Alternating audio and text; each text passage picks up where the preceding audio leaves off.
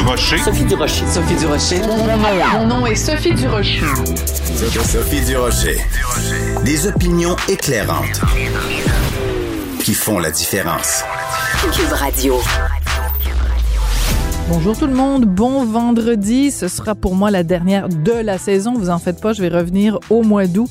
Et sur un plateau d'argent, cette histoire de Mary Simon, ses repas dans les airs qui coûtaient 200 dollars chacun. 200 dollars pour des croissants. Je peux pas m'empêcher de pousser un estomaqué. Ben voyons donc. De la culture aux affaires publiques.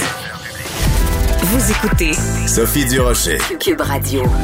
On est le 17 juin, très bientôt, ça va être le 1er juillet, jour de déménagement traditionnellement au Québec. Et cette année particulièrement, ça va être difficile. Euh, beaucoup, beaucoup, beaucoup de problèmes euh, avec euh, le droit de location. Et il y a un problème avec les locataires parce que donc ceux qui louent des logements à des locataires, parce qu'il y a très peu de recours et c'est très difficile quand on est un locataire de faire valoir ses droits. Vous me direz, les locataires aussi trouvent qu'ils ont très peu de moyens pour faire valoir leurs droits, mais aujourd'hui, on s'intéresse aux droits des locataires. Pourquoi? Parce qu'il y a une lettre euh, qui est une lettre ouverte qui est publiée euh, dans la section Faites la différence du Journal de Montréal, Journal de Québec. Elle est écrite, cette lettre, par Élise Lévesque. Elle est enseignante de droit au collégial. Elle est aussi candidate pour Québec solidaire dans l'Acadie. Bonjour, Madame Lévesque. Bonjour, Madame Durocher. Merci de me recevoir aujourd'hui. Ben, ça me fait plaisir parce que, évidemment, à l'approche du 1er juillet, euh, il y a beaucoup d'inquiétudes. Vous, euh, dans votre lettre, euh, c'est donc les, propriétaires qui sont un peu votre, votre cible parce que vous considérez que, comme locataire, on n'est pas suffisamment protégé. pourquoi? D'un point de vue, d'un point de vue juridique, hein, puisque vous enseignez le droit au collégial, dans quelle mesure le bas blesse? Ben, le, le, premier constat, ça serait que le rapport de force entre les très grands propriétaires, les grands promoteurs immobiliers et les locataires est, vraiment déséquilibré actuellement. Donc, on a un marché qui est saturé. Hein. On vit une crise du logement en ce moment au Québec, pas seulement à Montréal, mais au Québec en général. Là, on a des taux d'inoccupation à Sherbrooke ou à Rouen-Noranda qui sont euh, à Rouen-Noranda qui sont autour du 1% alors, c'est très bas. Il y a très peu de marchés alloués, euh, de, de, de logements alloués, et donc euh, ça fait que les propriétaires ont le gros bout du bâton. Euh, et c'est un défi de faire valoir ses droits devant un propriétaire qui a ce grand bout du bâton-là quand le propriétaire arrive pour dire ah ben je vais augmenter ton loyer ou ah ben j'aimerais reprendre mon logement parce que c'est ci cela euh, les gens ne savent pas nécessairement vers qui se tourner, comment faire. Et donc, euh, le constat, c'est que le système de protection des locataires, il n'est pas efficace en ce moment, dans le sens que le droit québécois prévoit à la base que le locataire doit être protégé. Donc, c'est ça notre prémisse dans le droit du logement, c'est que le locataire a droit au maintien dans les lieux. Puis c'est logique si on voit le logement comme un besoin. Le, le, logement, tout le monde a besoin d'un logement, là, on va s'entendre là-dessus. On a besoin d'un toit au-dessus de notre tête, mais c'est plus que ça, le logement. C'est une nécessité pour la santé physique, pour la santé mentale, pour la sécurité de la personne. Et euh, donc, c'est beaucoup plus que euh, simplement un bien de spéculation là, mm. pour faire des profits. Euh, donc, c'est un peu ça la prémisse là, de, de l'histoire. Puis, quand ces locataires-là arrivent pour faire des recours devant le tribunal administratif du logement, par exemple, pour dire ben écoutez, là, mon locataire veut m'augmenter, mon propriétaire veut m'augmenter de 100 dollars, puis je suis pas d'accord. ben c'est le locataire qui doit faire les démarches. Donc, toute euh, l'introduction de l'instance, la preuve doit être faite par le locataire et c'est un système qui est particulièrement opaque pour les gens qui sont pas initiés au droit. Oui, ça c'est important. Ça c'est important parce que il y a, y a tout un travail aussi de, de pédagogie qu'on doit faire dans euh, devant le tribunal administratif. Les gens souvent, ben la plupart du temps, se représentent seuls. Ben, de toute façon, ça vaut pas la peine de prendre un, un, un, avocat. Parfois, on en a tout simplement pas les moyens. Puis aussi parce que les, les sommes à aller chercher, il n'y a pas un avocat qui va dire ben oui, ça vaut la peine de, de, de se déplacer pour ça. Mais ce que ça veut dire, c'est c'est que si euh, le citoyen se représente lui-même, ben il n'a pas lui toutes les connaissances de, de des finesses de, de la loi, et c'est là qu'on se retrouve un petit peu dans une situation de, David contre contre Goliath, Madame Lévesque.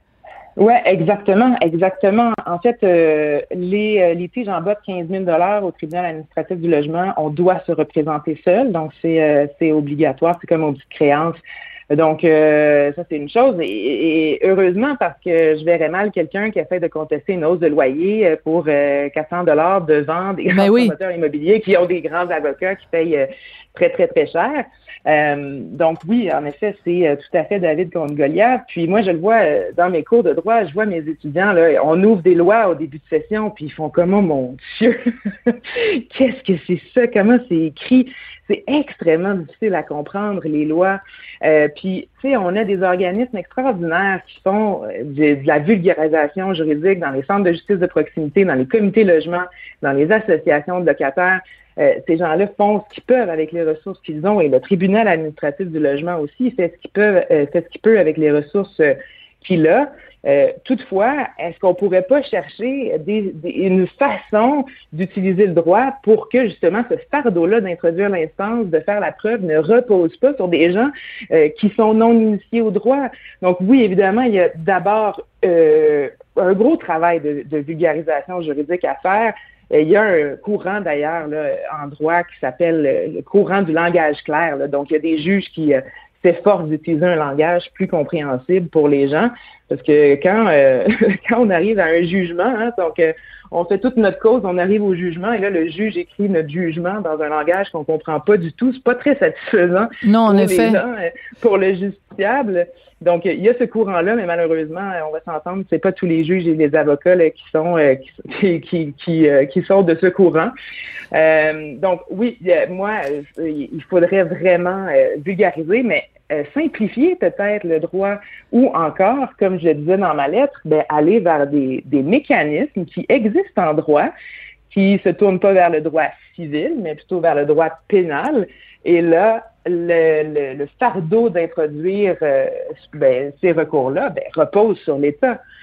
Parce que ben, c'est comme euh, quelqu'un qui donne une contravention, là, une police, euh, un policier, un agent de la paix qui mm-hmm. donne une contravention à quelqu'un qui fait un excès de vitesse, euh, ben la personne peut contester, mais c'est juste on considère qu'il y a eu infraction à la loi, on vous remet un constat d'infraction, et puis il n'y a pas tout le processus d'introduction de l'instance sur le fardeau du justiciable. Mais ce que vous proposez à ce moment-là, Madame Lévesque, c'est quoi? Ce serait euh, qu'il y ait une sorte de, de, de police des propriétaires ou de police des locataires ou un petit peu sous le modèle de l'OQLF. Mm L'OQLF va agir si euh, un citoyen porte plainte. Mm-hmm. Donc, à ce moment-là, on pourrait porter plainte à cette espèce de, de police ou d'organisme de, régula de régulation et ce serait à ben, eux, à ce moment-là, mm-hmm. de poursuivre? Ben, en fait, moi, je, je pose des questions. J'ai mis donc quelques comparaisons euh, des lois qui existent, donc de, de, de systèmes qui existent dans d'autres lois. Donc, exact, dans l'OQLF, on a des inspecteurs qui vont aller voir si la, la, charte de la langue française est respectée, par exemple, dans l'affichage des commerces. Et là, si on voit qu'il y a une contravention, ben il va avoir, euh, ça va être inscrit. Donc, on a un registre pour voir qui est en contravention.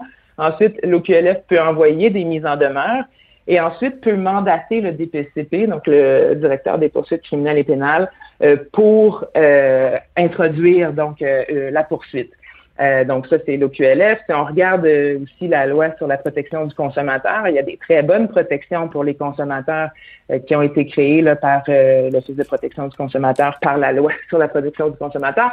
Donc, eux aussi ont un système de plainte, donc qui est répertorié et on peut voir là, qui un peu est, est délinquant.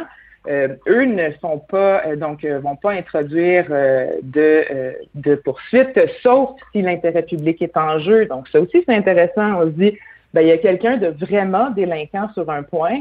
Ben on va prendre le gouvernement ou l'État, l'instance publique va prendre la responsabilité de poursuivre les plus grands délinquants.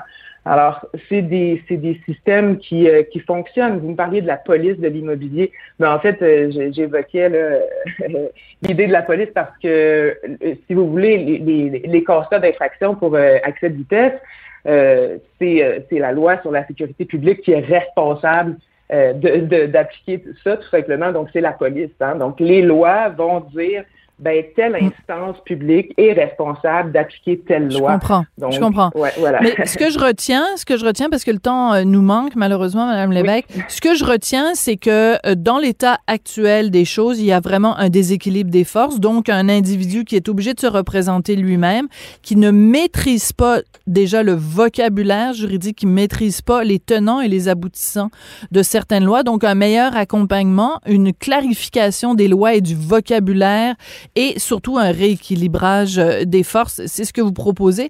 Une lettre vraiment très intéressante euh, que j'encourage tout le monde à lire, euh, en particulier les gens dans le, dans le domaine juridique pour justement peut-être s'en inspirer. Élise Lévesque, vous êtes enseignante de droit au collégial, candidate pour Québec solidaire dans l'Acadie. On aura sûrement l'occasion de, de, de s'en reparler d'ici les élections du, du mois d'octobre, mais une réflexion drôlement intéressante dans la section Faites la différence aujourd'hui dans le Journal de Montréal, Journal de Québec. Merci beaucoup. Ben, grand plaisir. Merci à vous.